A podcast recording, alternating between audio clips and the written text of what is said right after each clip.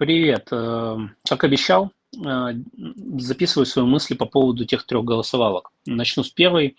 Это по поводу того, как я лично отношусь к вопросу, сколько вы получаете на текущем месте. Отношусь негативно. Это мое личное мнение. Я сейчас все, что вам буду рассказывать, это из моего опыта эмпирического, и это все мое мнение. Отношусь негативно, потому что для потенциального, заметьте, работодателя, это, кстати, очень важно, это потенциальный работодатель. Вы с HR только начали разговаривать, или вы там собес пошли, неважно, у вас еще никаких договоренностей нет, они вам вообще никто, они одна из десятков компаний, которые с вами решили поговорить. Мы говорим, кстати, сейчас о синер разработчиках, да, то есть, чтобы вы понимали, высококвалифицированные люди получают много денег, э, у них много работы, предложений, да, и они часто уже заняты. Так вот, а, вы с этой компанией потенциальным, потенциальным работодателем еще никаких обязательств не имеете, какое дело им, сколько вы получаете на текущем месте. Да, вот давайте с этой точки зрения даже посмотрим. Вот какое им дело? Они вам кто? Они вам еще офер даже не сделали, они вам офер не сделали, но уже хотят знать, сколько вы на текущем месте получаете. Да это ваше личное дело. Это вообще не их дело. Это коммерческая тайна, если вам так проще им отвечать. Да, если вы им напрямую не можете сказать, что это, ну, как бы, ну, я не буду разглашать эту информацию. Или там, ну, конечно, мало кто будет посылать их, да, хотя, наверное, найдутся такие программисты, но тем не менее. Да, то есть это не дело. Получаю, сколько получаю, какая разница? Вы кто вообще? Вы мне не оффера сделали, не сделали ни черта, как бы я сейчас буду э, с вами эту тему обсуждать. Это мое личное дело. Финансы – это э, приватная часть. Ну, нет, кто-то, конечно, это все на показ выставляет, окей, вопросов нет. Это как может быть там часть личного бренда, там самопиара какого-то публичного. Но на собеседовании перед, потенци... ну, перед HR потенциального работодателя – для чего они это спрашивают, понятно. Это у них стратегическое преимущество в торгах с вами, потому что они знают, как вами манипулировать. Вы, если вы условно получаете 150, да, а хотите 300, они вам предложат там 230 и э, будут надеяться, что вы на это согласитесь. Но я сейчас очень утрированный пример привожу, хотя я встречал таких людей, очень опытных разработчиков, которые себя просто недооценивали, приходили на собеседование, разные у меня случаи в практике были, но тем не менее, да, я возьму какие-то эмпирические суммы, а, и э, просто чтобы было проще на пальцах объяснять это все. То есть вы работаете на 150, хотите 300, они вам говорят 230 ну, такую, какую-то медианную сделали срез, и думают, что вы сейчас э, соскочите, согласитесь на их. Очень глупая, на мой взгляд, стратегия. Я поясню, почему. То есть с точки зрения HR, да, теперь поясню, а потом с точки зрения человека. А, потому что я и в обеих позициях находился, нахожусь э, и так далее. То есть я вам могу с обеих точек зрения рассказать, как это работает. Почему это глупо со стороны HR? А, вообще задавать этот вопрос, потому что, ну, как минимум, вы можете обидеть человека. Сколько, ну, сколько он получает, многие, ну, блин, это, это личное дело, это не ваше дело. То есть, задавая неуместные вопросы, вы можете оттолкнуть человека уже на этом этапе, это первое. А, ну, то есть, вызвать негатив какой-то. А, далее, а, помимо этого, а, вот вы спросили у него зарплату, и, допустим, он вам сказал, сколько он получает. Допустим, это даже правда. да, хотя, ну, вы же понимаете, ну, статистика вот по голосовалке показывает, да, что очень все так, э, по сути, вот если последний ответ не брать, да, то есть э, кто-то врет, кто-то говорит реальные цифры, кто-то умалчивает информацию, да, то есть, ну, условно говоря, разделилось на три части, плюс-минус там равноценные, так скажем, да. Ну, конечно, врать люди зачастую не любят, но раз такие неуместные вопросы, то, в принципе, как говорится, не зазорно. Не то, что я это поощряю, да, я говорю, я больше за стратегию а, вежливо а, отказать, сказать, что, ну, это не могу разглашать, да, то есть я обычно очень тактичный, хотя я себе пометочку сделаю, что этот работодатель что-то слишком нагловат, потенциально еще, да, слишком личные вопросы задает. Ну, вот. Но тем не менее вы видите сами э, итоги по голосовалке, то есть ну, у людей э, вот такой разброс очень показателен. То есть я не говорю, что хорошо, что плохо, я не говорю, что плохо, да, назвать неверную сумму. Ну, в такой ситуации, ну, не, не берусь судить, я говорю, я другую стратегию выбираю. Ну, так вот, возвращаясь к теме. Ну, то есть почему это плохо еще с точки зрения HR? вот вы задали вопрос, допустим, человек вам ответил. И для чего вам эта информация понятна? Для манипулирования человеком. И вы начинаете, вот как я уже сказал, да, называть какую-то медиану между тем, что он текущее получает, и чтобы он там хотел, или вы готовы были бы ему предложить, если бы не знали, да? То есть, может, вы готовы были его на 300 брать уже без Б. Почему? Ну, потому что это средняя там цена по рынку для таких специалистов, да, допустим.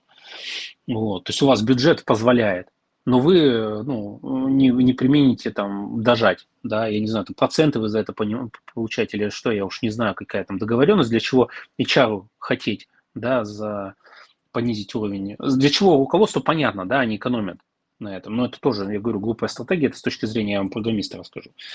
Вот. А с точки зрения HR, ну, для чего им личная выгода какая, непонятно мне. Может, процент получается этого какой-то. Но я такого не слышал. Обычно, наоборот, э, а, ну, в компании с HR, может, что-то и получат. Хрен знает их, короче.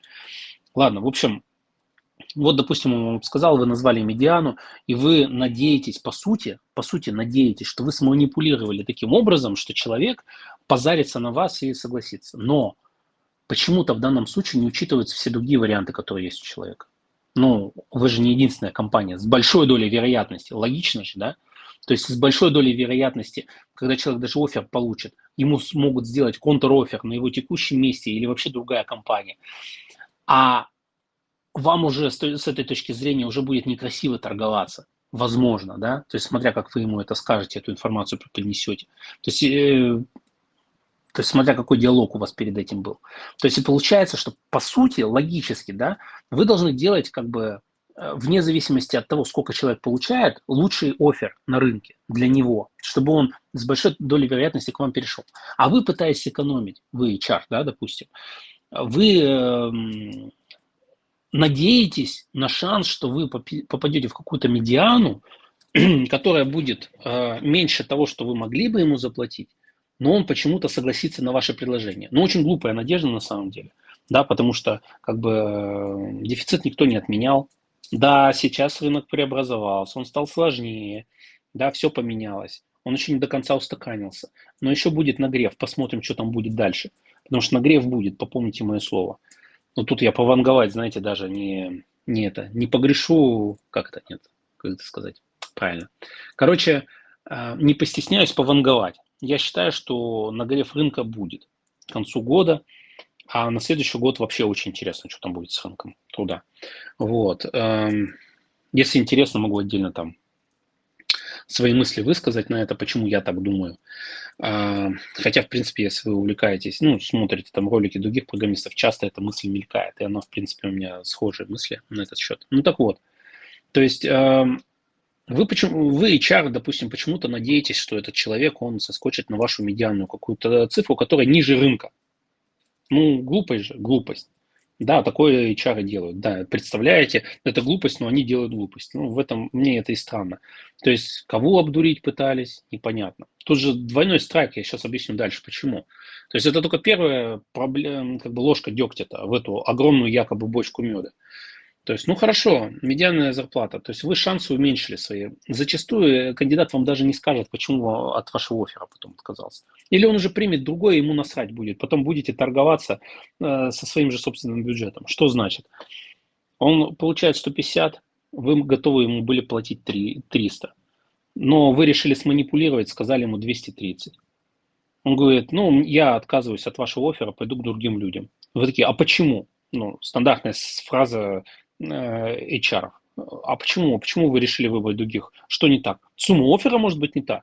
Сразу встает вопрос. А вы что, блядь, могли больше платить? Серьезно? А что же вы тогда сразу не предложили? Мы же вроде бы, офер это как бы финальный, финальная стадия торга. Что, вы надеялись на что? Что я вам вообще скажу? А может быть, я уже договор подписал, понимаете? Может, я уже подписал договор, я уже в другой компании работаю. Вы, вы что ждали-то? Вы, вы ждали какого-то последнего шанса, да? Вот тоже глупость какая-то. Ну ладно. А, а, что, а что вот вы, ну, то есть, продолжая тему, а что, а что, почему вы приняли другое предложение? Вы говорите, ну, мне предложили больше. А сколько вам предложили? Вы говорите, 300.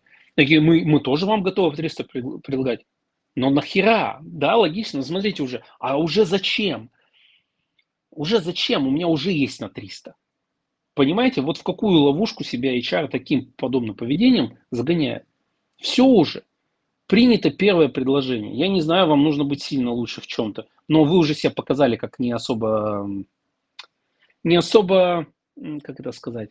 Слушайте, люди чувствуют манипуляцию. Вы какие-то мутные уже, вы уже себя такими показали. Ну, о чем мы говорим?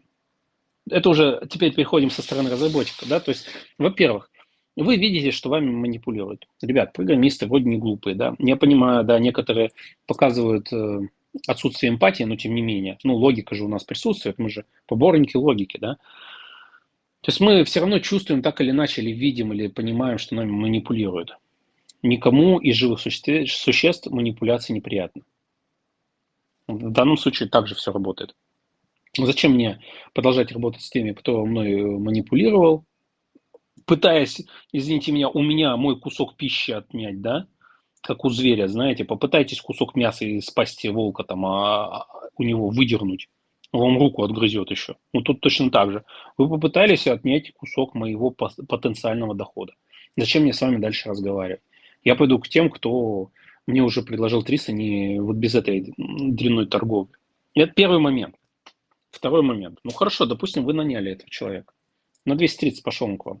Ну, бывают такие люди, да, они там не особо в рынке были, начали искать, там первое предложение пришло. У меня вот был человек, я нанимал тоже. Но он немного, похоже, получал, как бы, я его спросил, сколько он хочет, он говорит, столько-то.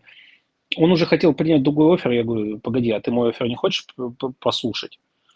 Он говорит, ну давай какой, я ему называю сумму там нормально так больше, там типа, она, сейчас посчитаю, сколько это было. Ну, не в два раза, ну, там, знаете, там, типа 70% плюсом к тому, что ему предложили на другом месте. Потому что у меня модель вообще другая была э, последний раз, и я не собирался там, знаете, выжимать из него соки, да, пытаясь там где-то выкружить какую-то копейку себе лично. И все, понимаете, то есть, ну, и выбор там был очевиден. А те ребятки, которые э, решили этого специалиста, кстати, хорошего, с которым все еще работаем, они хотели его что, на меньшие бабки нанять э, и, и как бы э, как-то там смешная сумма была для, для текущего положения. Тогда еще рынок вообще горячий был. То есть они, похоже, подумали, что о, у чувака маленькие запросы, он там вылез из какой-то компании, в которой сидел там 10 лет, и вот сейчас мы его там схватим за копейки. Они на что рассчитывали? Нет, не схватили. Вот облом. Видите, я вам все на собственном опыте рассказываю. Все эти истории в моей жизни были многократно в разных вариациях. Ну так вот, мы продолжаем. Хорошо, вы взяли человека. Окей. на меньшую сумму, чем рассчитывал, рассчитывали, чем он стоит реально на рынке. Хорошо. Поздравляю вас с этим краткосрочным успехом. Почему краткосрочный это успех? Ну, давайте сами подумаем. Вот человек начал получать там больше, чем он получал. Логично у него появляется мысль, хм, а сколько я реально стою на рынке? Если он об этом раньше не озаботился, ну, бывает, как я уже сказал, люди сразу об этом не думают, хотя это нужно делать перед тем, как начинаешь работу искать, да, сначала провентилировать рынок, посмотреть, сколько ты стоишь на нем, но потом уже соглашаться на офер, да, ну хорошо, ладно, допустил он ошибку, ну, человек мало работу искал, не, не прожженный он в этом плане человек, окей, немножко, может быть, наивный, да, но тем не менее, в неплохом смысле наивный, а в обычном человеческом нормальном понимании. Что он делает? Хорошо, он принял этот офер, ему нужно было больше денег, он стал получать больше денег. Вопрос, а сколько я реально стою, все равно будет э, голодать его изнутри, и он пойдет и посмотрит на каком-нибудь HeadHunter, сколько стоят специалисты с его уровнем. И ему, возможно, придется очень долго морально об, э, подстраиваться по то, что а на самом деле он продешевил еще к тому же, приняв этот офер. Он это поймет, он будет сомневаться, возможно, у него какие-то будут в голове муки, Возможно, он будет как бы размышлять об этом, а а не продешевил ли я. Но факты, факты будут показывать на то, что да, продешевил. Потому что, ну, если ты получаешь 230, ты не можешь отрицать тот факт, что большая часть вакансий с твоей квалификацией стоит 300. Везде мелькает эта сумма. Ты начинаешь постоянно крутить ее в голове и начинаешь думать, блин, а может быть я могу получать 300. И в какой-то момент этот человек не сейчас, но через полгода, когда вы повесите на него кучу задач, он будет у вас такой пипец незаменимый, он наконец-таки созреет для того, чтобы взять и устроить раунд 2 с вашими конкурентами. Конкурентами на рынке труда, я имею в виду. И он э, пройдет пару собеседований, узнает, что, блин, а оказывается, ему готовы платить 300. И не одна компания, и не две, ну, наверное, я стою 300. И после этого он не будет к вам тактичен и лоялен, потому что он будет знать, что вы взяли и наняли его за копейки. Ну, условные копейки, понятное дело, да, ну, вы понимаете смысл. Он возьмет и просто тупо положит заявление на стол, и вы с этим уже ничего не сможете сделать, потому что ваш бюджет, блядь, все еще 300. Понимаете? И вам все уже с ним торговаться тяжело. Возможно, он посидится, и у вас еще ничего. И тогда вы сможете этими трехстами ну, уговорить его остаться. Видал я и такие случаи. Но кто-то просто уже все договорился, подписал документы и уволился. Хотите поиграть в эту рулетку? А, хм, удачи. Только зачем? По сути, нанимаем мы человека, чтобы с ним годами работать, долго, да, чтобы он был доволен, чтобы он знал, что его нигде не наябывают, чтобы он был спокоен, что он получает по рынку. Редкое чувство, кстати. Да, вот это вот ощущение, что ты получаешь по рынку. Мне интересно, вот у кого-то есть такое, но мне кажется, это вот не так много народу. Может быть, я не прав. Кстати, надо создать голосовалку. То есть мониторя рынок труда, если у вас постоянное ощущение, что вы получаете по рынку. Или у вас постоянное чувство, что вы могли бы получать больше. Очень интересный вопрос, да? Я устрою голосовалочку. Эм, просто я думаю, не только мне будет интересно посмотреть, а что у людей в голове. Э, может, я не один такой, а? Как вы думаете? Так вот, э, тебя мысль это начинает преследовать, и ты все равно с этим что-то сделаешь рано или поздно. Это как заноза в руке, в ноге. Потом, кстати, чем чаще ты меняешь работу на основании вот этого, ну, то есть ты понял один раз, что у тебя диссонанс с рынком, диссонанс с э, самооценкой, ты начинаешь пробовать, э, ну, это кто пошел дальше, ты начинаешь постоянно походить собес и проверять вот на прочность вот этот свой стеклянный потолок.